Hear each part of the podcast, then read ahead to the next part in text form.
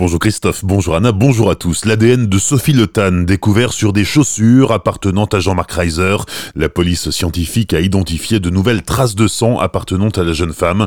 Une nouvelle preuve qui s'ajoute au sang découvert en mars dernier sur le manche de la scie rangée dans la cave du suspect numéro 1. Sophie Le a disparu le 7 septembre 2018. Originaire de Cernay, dans le Haut-Rhin, elle se rendait à Schiltigheim pour visiter un appartement.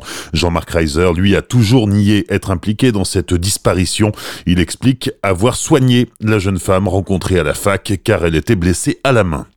Plus que quelques jours avant l'ouverture du nouvel hôpital d'Aubernay, après deux ans de travaux, il accueillera ses premiers patients à la fin du mois. Les services des hôpitaux de Célestat et Aubernay déménageront à partir du 20 mai, mais dans une ambiance plus que tendue. En effet, l'Agence régionale de santé n'a pas respecté le projet initial qui devait permettre de désengorger les urgences de Célestat. Finalement, il y aura deux fois moins de lits de suite et de réadaptation que prévu. Vendredi, l'ARS s'est engagée à rouvrir le dossier en 2020, mais cela ne convient ni aux personnes de santé ni aux élus locaux. Un enfant de 7 ans grièvement blessé hier après-midi à l'école primaire de Labroc. Il a fait une chute sur la tête et était inconscient à l'arrivée des secours. Il a été hospitalisé au CHU de Strasbourg en état d'urgence absolue. Les circonstances de sa chute restent inconnues. C'est une technique qui a fait ses preuves. Les viticulteurs et arboriculteurs alsaciens enfument leur culture. Comment? En brûlant des ballots de paille dans les vignes ou dans les vergers, comme à Mittelwihr, Beblenheim ou Munviller. Pourquoi? Pour éviter les dégâts du gel depuis samedi, les températures nocturnes sont extrêmement basses pour la saison. Les professionnels utilisent de la paille mouillée pour créer un nuage artificiel qui doit protéger les plantations du gel tout en empêchant les rayons du soleil de brûler les bourgeons. Aujourd'hui, le permis de conduire français est sans limite de validité ni soumis à examen médical et à chaque accident de la route impliquant un senior, cette loi est remise en cause. Nos voisins italiens ou portugais, eux, ont fait le choix d'imposer une visite médicale tous les 5 ans aux conducteurs de plus de 65 ans.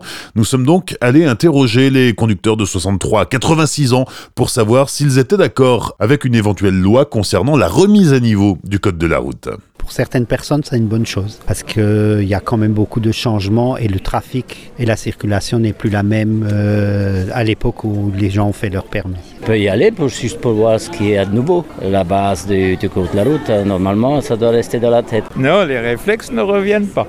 Mais il y a des choses qu'on a oubliées, oui. Mais je me sors bien. Hein. Je pense que ce serait très bien parce qu'il y a énormément d'anciens comme moi qui font des grosses bêtises sur la route. Encore plus que les jeunes euh, avec leur A. La voiture, pour moi, est un accessoire. Si j'ai besoin, ben, je parle de taxi ou je me débrouille. Des propos accueillis par Alicia Gasparini. Pour le moment, la visite médicale en France n'est pas obligatoire et coûte 36 euros non remboursés. Alors, pour s'assurer que l'on conduit dans de bonnes conditions, la préfecture du Bas-Rhin organise des sessions de sensibilisation gratuites pour effectuer une remise à niveau des connaissances. Ces stages se font à la demande des présidents de clubs, associations, élus et directeurs de centres sociaux. La rencontre mensuelle de l'antenne du mouvement national des chômeurs et précaires en Centre-Alsace, c'est ce soir à 18h30 à la Maison des Solidarités Josette Perrault, 18A Russellman à Colmar. Ces rencontres s'adressent aux personnes au chômage ou en emploi précaire. Le but est d'échanger sur son quotidien pour mieux connaître ses droits et être force de proposition auprès de Pôle emploi et de la CAF ou des pouvoirs publics. Un mot de sport, après sa défaite face à l'Asvel Lyon-Villeurbanne dimanche, la SIG remet le couvert ce soir, 32e journée de. Strasbourg reçoit Monaco à 20h au Rhenus. Enfin, c'est ce soir qu'a lieu à Célestat le lancement de la quatrième édition du Big After Work. Rendez-vous au Parc des Remparts dès 17h. Bonne matinée, belle journée sur Azure FM, voici la météo.